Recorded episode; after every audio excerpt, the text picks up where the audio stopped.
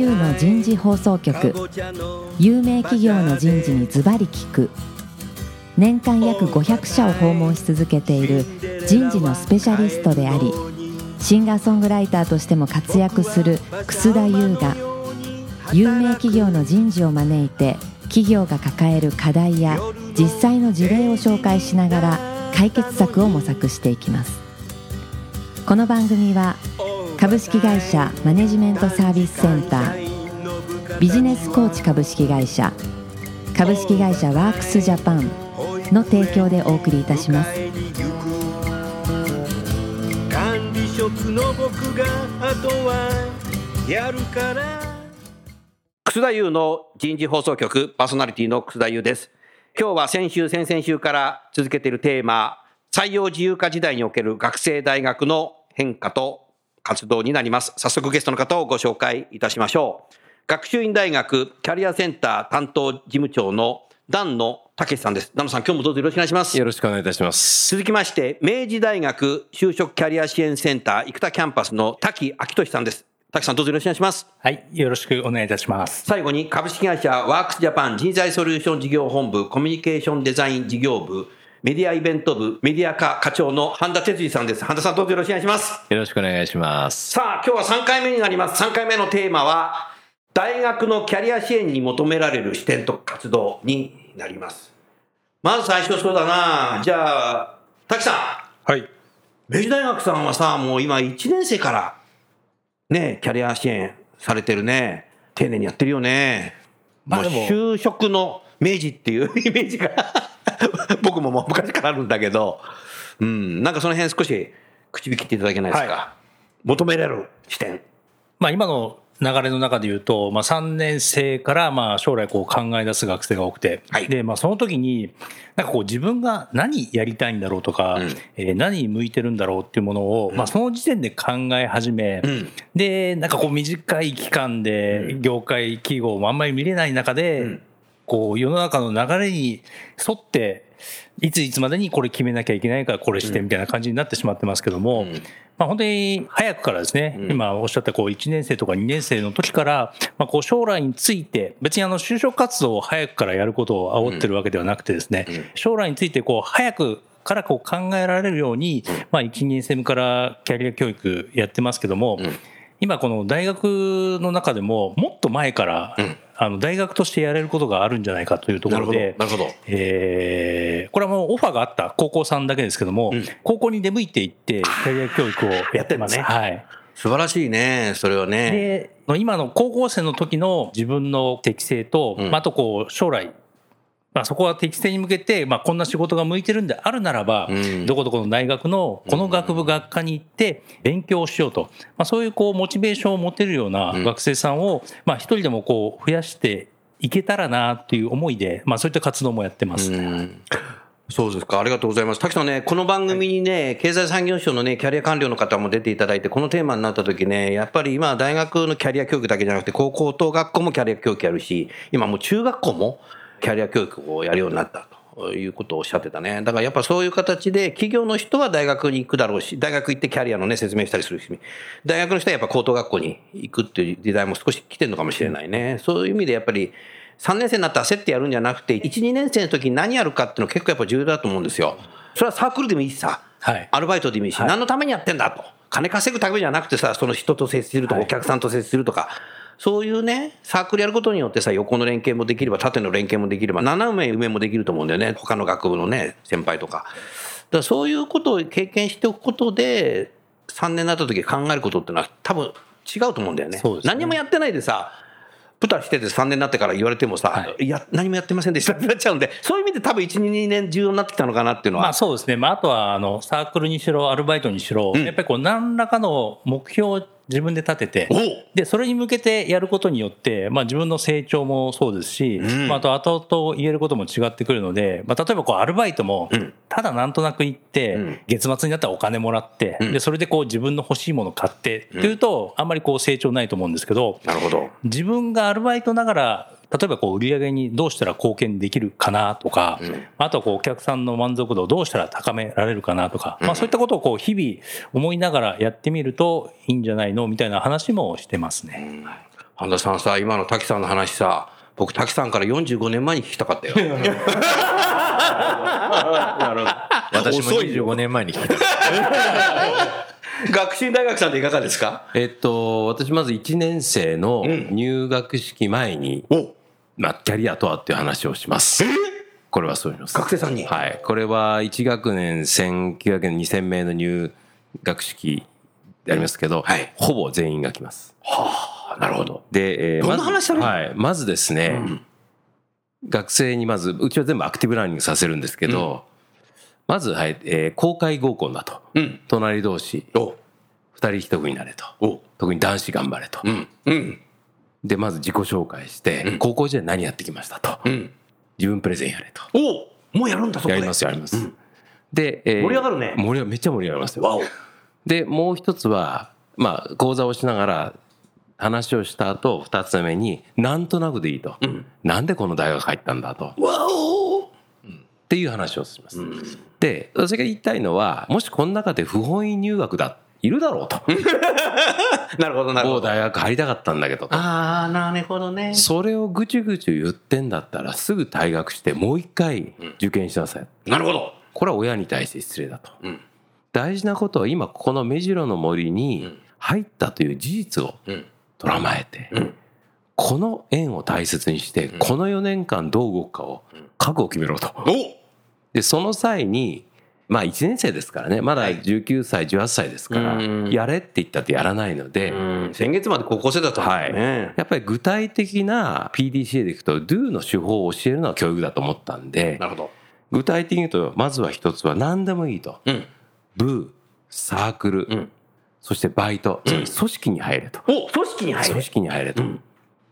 で、実は中学高校の組織の1年生っていうのは、デッチ暴行だよなと。なるほど。高校3年生で野球部のキャプテンでしたと。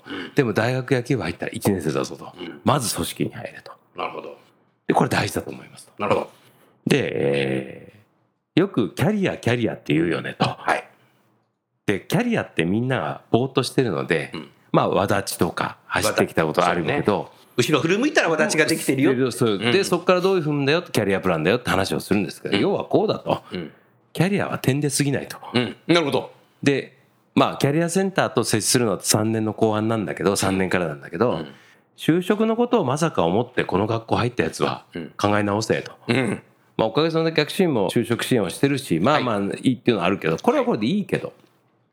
で、つまり、キャリア点じゃなくて線でいけと。ただこれはまだ1年生わかんないですよ。わかんないね。わかんないね。わかんないんない。要するに、さらに一番学生が、実際今3年生と接しても一番学生が僕の講義で分かってるのはこういうことなんですよ。今、この行動を出ると、新刊をやっていると。なるほど。つまり今、君たちの商品価値はマックスだと。なるほど。マックスだと。なるほどワンチャンあるぞと。だから、まさかと思うけど大学生になった時、まっすぐ家帰るなよと。うん。で、1週間、お酒を持ってくんなって言ってます。お酒を持ってくるなと。なるほど。もう通学提供ありますからね。うん昼、夜、ん新刊だといろんな先輩ごちそうになるわけですよ。なるほど。そういう意味で抑えてね。これ実はインターンシップなんです。なるほど。学内インターンシップだ。学内のサークルなんかインターナルインターンシップだ。そうです。そうすると、綺麗なお姉さんがものすごく新刊してくれた。うん。ね、イケメンの先輩がいいこと言って、あるじゃないですか。あるある私たちそうですよ。で、そういうとこで行く。で、こういう行動が大事。まさかと思うけど、まっすぐ帰るなよと。で、なんか文句言ったら、親に言えと。キャリアセンターが言ってると。つまりそれは、それは大学1年生にもよくわかることだな。で、それ結構覚えてますよ。覚えてる。で、実際1週間財布持ってこなかったらで、実際入りましたと。んで、そうすると今度は2年生、3年生で一生懸命新刊やるわけですよ。んそれ営業なんです、新刊って。おっしゃるとりだね。でしょ？あ、そうか。営業ですよ。うで、プレゼンじゃないですか。ん。そうだね。で、企業のいいとこ、つまり部活のいいとここうだよって時うんに、この部入れよじゃなくて、まず何を聞いたかっていうと、入ってきたよ、草くんっていうのと、何やってたのって聞くだろうと。うん。これ全部就活にまでつながるわけですよ。つながるね。相手のニーズ聞くことから始まるわけですよ。2年生、3年生は。で、いきなり押し売りされたら1年生って嫌じゃないですか。嫌だ。うん経験ないんだ、あ、経験なくても大丈夫よっていう会話が大事だけど、そこに自らが落としていく最初の一歩が大事だぞと。なるほど。まさかと思うけど、まっすぐ家帰るなよと。多分こんなこと言ってる大学ないと思いますけどつまりこれが4年後の社会に出る時の最初の一歩だよっていうことをキャリアつながってるってことを僕は言ってるんですねそれはね、やっぱね、明治路は山手線はね、終電の時間が遅いから言えない。ジョークだけどね。なるほど、一息ぐらい歩きなみたいな。明大どうなの？明大これは。はどうなの？という1年生最初のはい。タイミングってどのぐらいでやってんの？1年生の最初のタイミングはいやうちは学生向けにはやってないね。やってないの？はい、まあ、あの学部によっては個別に、学部にやはいってるのね焼いてやってますけど、うん。まあどうしてもあの一学年7500人ぐらいいるので、なんかこう一堂に返してっていうのはなかなか難しいんですけど、あの学部単位ではうん。そういうのやってたりします、んなのでこう我々が学部でやるガイダンスにキャリアのものが呼ばれて、あ出前はい、ってこと？15分20分間ぐらいでまあ先ほど言ったような話をさせて、はい、いただくような場はありますね。大学1年生に本当今の旦那さんの話は分かりやすいね。まあまあこれは本当にありがたいことにえー視聴率も高くて記憶ベースでいくと3年生ほとんど覚えてます。覚えてるでそれがやると3年の時に一生懸命やって新刊の時には一生懸命バイトで貯めて部費を入れてなるほど。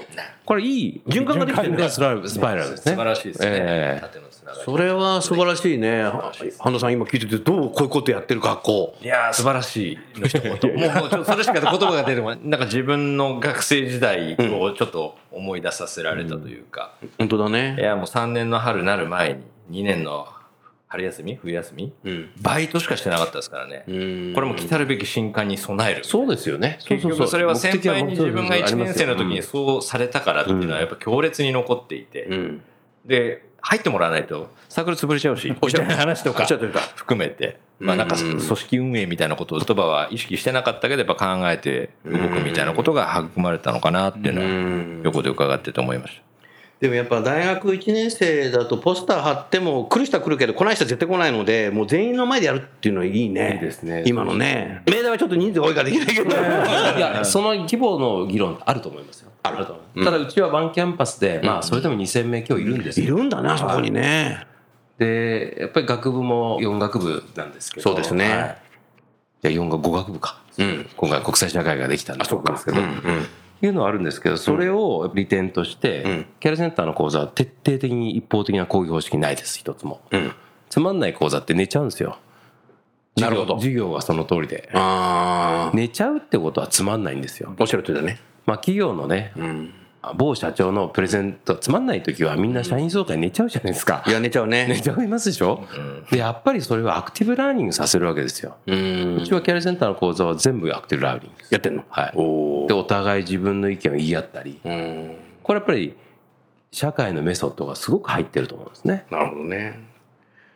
まあ今日ラジオの収録ね檀野さんが喋ってるから僕寝ないもん。そういうことじゃないけど。檀野さん人を寝かせないねこれ。な。んかねいやはまた話がそれてきちゃったけどなるほど。そういうことか。うん半田さんさ大学のキャリア支援に求められる視点ってさ、はい。大学なんか変わってきたね。そうですね、今のお話は伺っていて、本当に、あ、そこまでやられてるんだなっていうのは、うん。はい。やっぱり自分の子供を言うより子供ぐらいなんかこう丁寧に接してるよね。うん。一方やっぱ企業に入るとさせ先輩やマネージャーもプレイヤーだからなんか野放しになっちゃうのは最近すごく多いけど。あのいいですか？お話してください。企業に入ると今いろんなハラスメントで、ん。本当は伝えたいんだけど上司が、ん。伝わるとなんか嫌だなとかなんかすごく疎遠な敬遠する風土があるんですよ。あるあるある。でこれはまあ仕方ないかなと思うものありますけど、うちはキャリアセンター特に3年以降はとにかくこの目白の森でたくさん失敗しろと。たくさん失敗しろ失敗しろおう。と例えば就活シーンでも、こんな第一志望に入ったやつが優秀か違うよなと。なるほど。でもう怒られてあるいはダメで泣いたり、全然 OK と、ん。学生レベルで泣いたり失敗する方がたくさんはまあしくじりって言っちゃいけないですけどしくじりきづらそうだね。でも大学生活でんたくさんミスした方が僕勲章だと思ってるんですねなるほど。それをトライする姿勢の方がよっぽどいいし、ん実は企業ってそういうことを見てるよとうん。そのためにはやっぱりこうお互い話して通じないっていうケースがあったり、うんうん考えがまとまらないっていうのは同じ世代でもあるわけですよ。だかうんら分かりやすい言い方すると伝わらないってことは伝え方が悪いんだと。あおっしゃる通りだね。うん。伝えなさい伝えなさいってよくよなんか就職文とありますけど、ん。まあ伝えられたら楽だねと。うん。うんうん伝えようとしても伝わらない。伝え方が悪いから伝わるようにしようぜっていうことを言ってます。なるほど。それ重要だね。うん。滝さん縦に首振ってたけどその通り。伝えるのが、まあ、増えてというか、ん。自分のことをうまく相手方にこう伝えられない学生も、まあ、これ感覚値ですけども、なんかこう年々年々増えてきてるかなとは思いますね。なんかこう自己肯定感が低い学生さんというか、自分に自信がないとか、まあ、あとはあれですかね。例えばこう長いこと就職活動がかかってしまって、はい。で結構終盤に泣く子ってまあ毎年いるんですけど、なんかその泣くタイミングとかもなんかどんどんどんどんこう早まってるようないやまだ3月4月始まったばかりで、この時期からみたいな子がなんかこう増えてきてるなと思うんですけど、まさしくそれが大学のキャリア支援に求められる、まあ、コンテンツの一つだと思うんですけど、その自分が大したことないんですとか、皆さんやってるって本人言うんですけど、比較したの？と、あそういうことね。うん。で一方でそういう子たちって就活は比較するんですよ他人と。なるほど。でもそういう学生に、で自分の周りの友達ちょっとこう見返してみ、まあ、アルバイトしててサークルやっててで大学来て授業頑張ってやってます、基本みんなこんなじゃない。確かにそうですね、まあ、だからやってるなんでしょうねこう経験とかやってることってあんまり変わらないんですけど、まあ、それをこうそう見えてないというか。そうですね。はい、なるほどね。まあ、そういう視点が与えられてない子は本当に多いですね。そうですね。はい。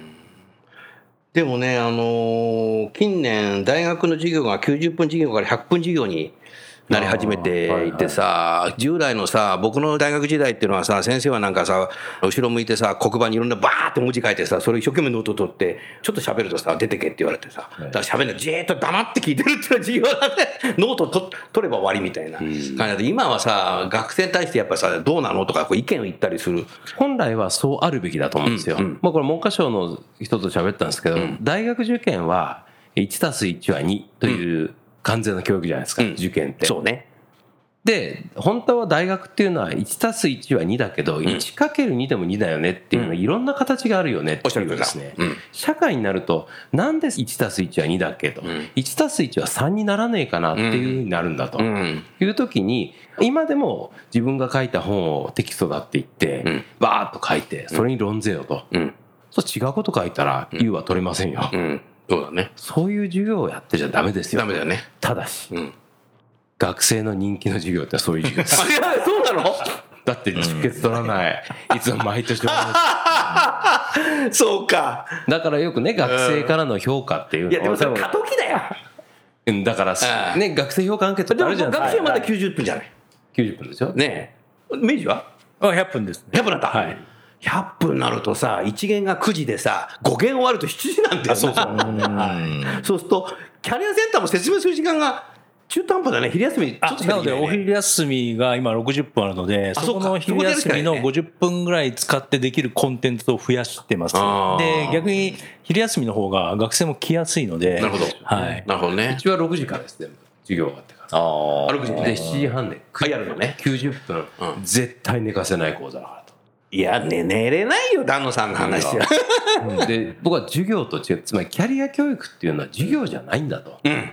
人生そのものだとおうキャリアカウンセリング協会のまあ資格も持ってやりますけどそうですよね。実はあるグループでね、よく昨今キャリア教育キャリア教育やるべきだって言いますけど、実は企業の人事、大学時代にキャリア教育してほしいなんて一言も言わないんですよなるほど。これ誰のニーズですかとうん。国がキャリア教育だと、ん。まあ、ある業界の偉い人から「そんなこと言ってんのあなただけです」って企業の人事聞いてくださいと、うん。企業の人事がねぜひが大学時代キャリア教育の学科取った方がいいですよ。絶対言わないですよ。言わないね。そういう学部を作った教員が言ってますからね、うですね。でも、大学時代私がさっき言ったいろんな世界を見ろよとかいろんな人の話聞けよとか、うん。もう世の中たくさんの仕事があるんだとか、ジョブに優劣はないんだみたいなことを知ることは大事なキャリア教育の一面でね。そこに SABC ってどうやって評価するんですかと、うん。本当だよね。だから1時間半の授業は、うん。ここは寝かせません。あ講座はね、うん、講座はね。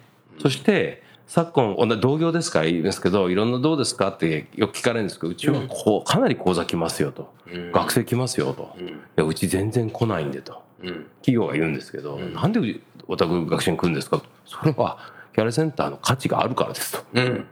何でもそうじゃないですか、うん。あそこいるとおもろいから来るわけで、あそこいるとなんか得だから来るわけですよ、うん、ね。学生が来ないキャリアセンターっていうのは、ん。キャリアセンターの職務遂行能力ゼロですね。もんですよ本当に、本当そうだね。うん、企業の人にもそうですよねと、そういう意味では今日のね、学習院さんと明治大学は、ね、行列のできるキャリアセンターになんじゃないかな。面白いですね。どどうなんですか？でも実際あのね、多大の皆さんともいろいろご関係もあると終わりだと思うんですけど、はいはい例えば、次第間の違いだったりとかうん、あとは国立？公立？いい質との違いだったりとか、なんかそのあたりで感じられてることとかあればあ、すごく興味深いんですけど、伺ってみたい。直接国公立の大学さんとあまりないんですけど、うん。教員で国公立から本学に来る先生方いらっしゃるんですけど、ああ、いるね。やっぱり口を揃えて言うのは、明治はすごいやってるっていうのは言っていただきますね。あの、ほとんど、まあ、国公立だとってあんまりこれ言っちゃって、どこまで使ってもらえるかあれですけど、あんまりそういうのやっぱしないうん。ですね。そうだと思いますよ。旧帝大はそのブランドがあるから、そうなんです。あるいは理系だと特にその例えばなんとか研究室のワンツーは某名古屋の自動車メーカー行くとかうん。いうのあるわけですよ。で学習院もまあそのえー今の副学長も他の国立いらっしゃいましたけどこんなにやってんだとありますよ。大島さんね。はい。うん。で今あのその質問で各大学のキャリアセンターの状況あります、ありますけどやっぱりそれぞれの僕は属性によって違うと思うし首都圏とそうでない学校、それから総合大学あるいは文系理系うんうんありますので一律にねうん。比較する必要ないと思うしおっしゃる通りだね。専科を持ってる学校もあれば女子大も違うし、おっしゃる通りだね。はい、僕は僕は思いますけど東京の大学の方がん。危機感はないです。なぜ？あ。名古屋京都大阪の大学のキャリアセンターは、つまり企業は昔は東京と大阪と両方で採用したけど、一極集中東京本社ですから、うん。学生をどうにかして東京行かせる。なるほど。その時にうん。今回のシリーズ全部つながるんですけど、うん。選考じゃないよと、うん。面接じゃないようん。と言いながら呼んだ時に実は選考だったりするわけですよ。そうだね。そうするとその交通費どうすんですか、うん。とか。うん。先週の前回のシリーズでも言いましたけどその学業の高欠なんかはないはずなんですけど、うん。ある大学はうん。専攻だったら高欠でいいっていうのあるわけですね、うん。地方だと、なるほど。うん。ところが企業ってそこ言えないじゃないですか。6月前。そうだね。行ってみたら専攻だったと、そういう、そうか、現実があるか。あります。なるほど。それを学生が出してくださいって言っても、いや、うちは面談で面接じゃないからっていうこと。面接って言葉使わないで面談って言葉使うんですよね。ねそれをさっき言ったいろんなその多様化してますから、メンターだとか、面談 メンター面談っていうのはまさしく専攻なんで。専攻ですよ。先行だよね。でもそれを4月ぐらいにやった日って無理から多すぎ。そうなんで企業もそこの大学ポツで行くんじゃなくて行けないから呼ぶわけですよ。そうだね。で学生は必着になってるからここ行かないとまずいんじゃないかと、2チャンネルとか見るとあれは行った方がいいっていうご情報が出てたりん。するわけですよ、全部混乱してるわけです。なるほどね。そうするとキャリアセンターさんは学生がこう間違わないようにきちっとやっぱやっていくってそうですいうのが今求められているっていうことと、もう一つやっぱ企業がもうちょっと何かきちっとね、言葉を変えるだけじゃなくてさ、ちゃんとやるようにしていかないといけないね。非常に難しい時代に入ったかもしれないね。こういうね、新卒一括採用がないとか。言いながらさ、経団連さん、経団連加入企業がね、結構もう自由にやり出しちゃってるっていうのもあるので、なるほどな。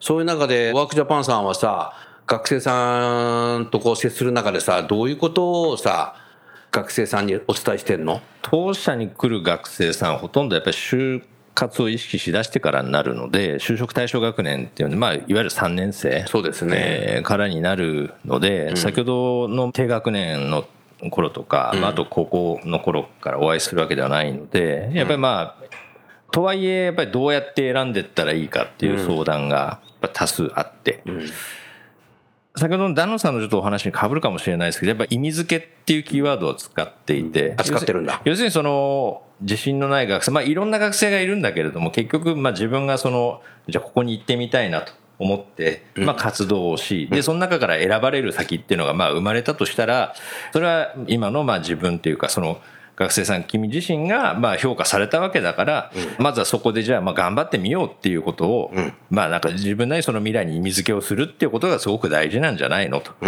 例えばなんで選ばれたかわからないんですけど内定もらいましたみたいな学生も一方であってあそうなんだ。あありますあります、そういうそのある種出会い頭みたいな言葉を生意気に使うんですけどだったんですけどみたいなお前何言ってんのって話はあるんですけどでも実際そこはやはり何か要素があって、まあ丸が出てるわけで、でそこに対しての疑問が湧くんだったら、えーそう納得いくまで活動してみたらと、なるほど。まあ、人事なり、まあ、あとは頼れる先輩がもし社内にいるんであれば訪ねてみて話を聞いてみる、まあ、そういうような活動の中でじゃあここでっていうような決め方をしていくっていうことじゃないの？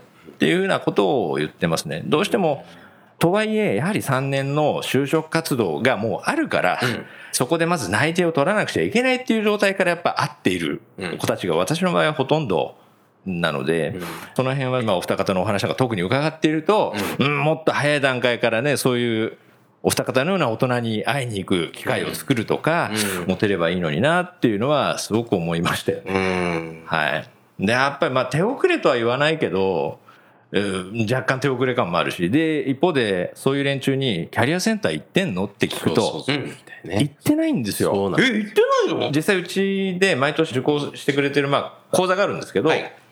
でその講座参加してる学生にインタビュー取るんですけど、半分はキャリアセンターに相談行ったことないなんです。えそうなんだ。これだけさお二方ね熱心にやられてるけど。いや多分ですねこれはまあちょっと他大学と比較する必要はないですけど、はい我々がもしやってることは、ある意味マイナーだと思います。え？ほとんどの大学のキャリアセンターはそこまでやってないです。だからさっきからお話聞いてて学生がワークジャパンさん行くことはいいんですよ、これってもうちょっと大学で教えてやればいいのにと僕思いますよ。だからこの投稿はちゃんとやってるけどそうじゃない大学。まあというかそういう自覚と誇りを持ってやっぱり仕事をするのが当たり前の話なんですけど、そうやって外部団体に頼るっていうのは果たしていいんだろうかと。で間違っていただきたくなるのは大学っていろんな講座をやってるのが偉いわけじゃなくて、やっぱり質だったり内容だったりおっしゃる通りだねでやっぱり学生との信頼関係だと思うんですね。だから半田さんが言うようにほとんど大学のキャリアセンター行ってないっていうのはこれ事実だと思いますよ。1日平均で5、6人は LINE の相談が来ますからね。あ来るんだ。はい。それに対して答えてますけど、それが3月からほぼ毎日のように続いてるっていう。まあ、結構な多分上位校もいますでしょ？あまあそうですね、10校いますね。はい。まあ、いわゆるその素点で言うと、偏差値で言うと高い。ええと。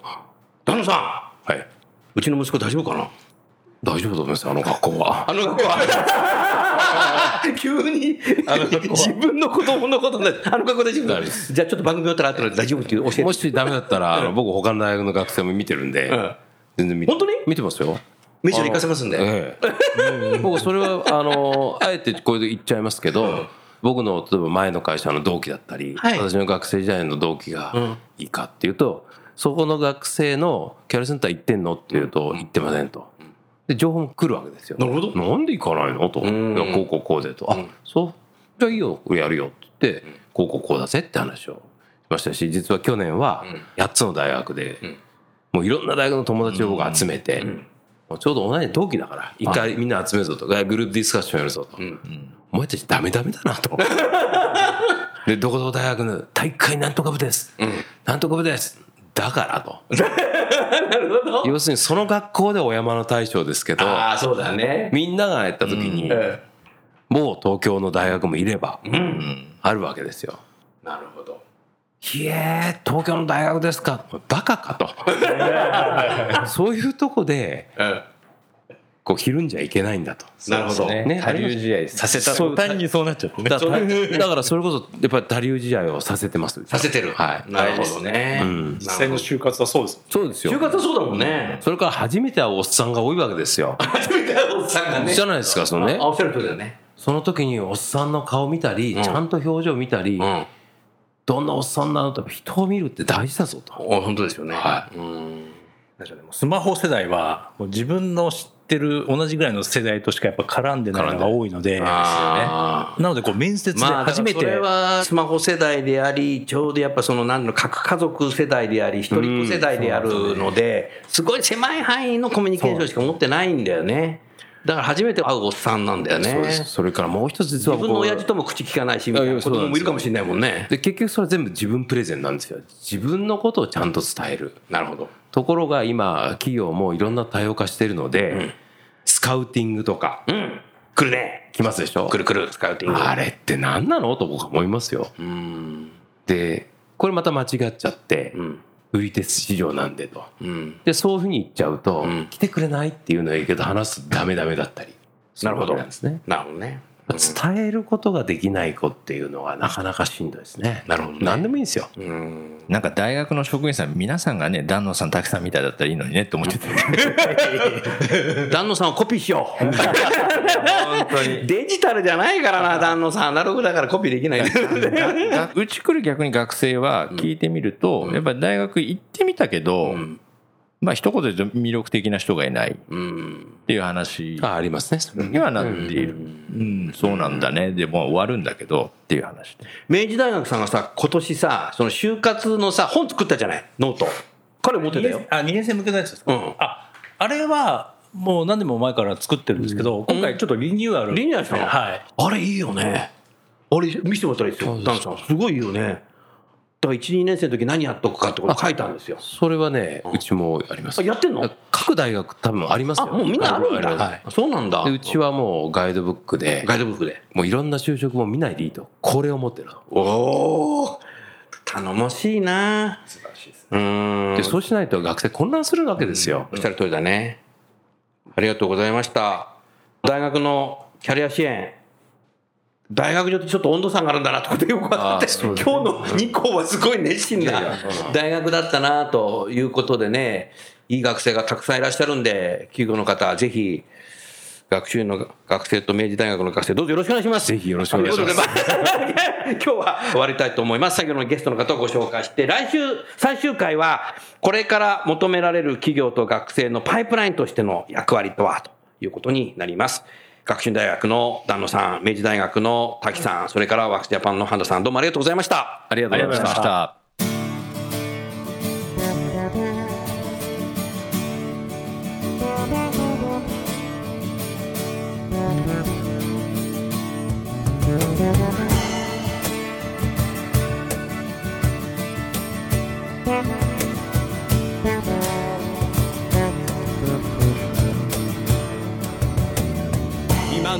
今日の話はいかがでしたか？楠田優の「 The Times Will Change 時代は変えられる」とともにエンディングといたします。この番組は日本最大級の人事ポータルサイト HR プロのウェブサイトからもお聞きいただくことができます。HR プロでは人事領域に役立つさまざまな情報を提供しています。ご興味がある方はウェブサイトをご覧ください。この番組は企業の人材戦略人材育成のプロフェッショナルカンパニー株式会社マネジメントサービスセンター人と組織の生産性を高めるビジネスコーチ株式会社企業の人材採用支援キャリア支援を通じて人と企業の持続的な成長と価値創造に貢献する株式会社ワークスジャパン。の提供でお送りいたしました。それでは来週もお楽しみに。みんなで変えよう。できない理由を述べている場合ではない。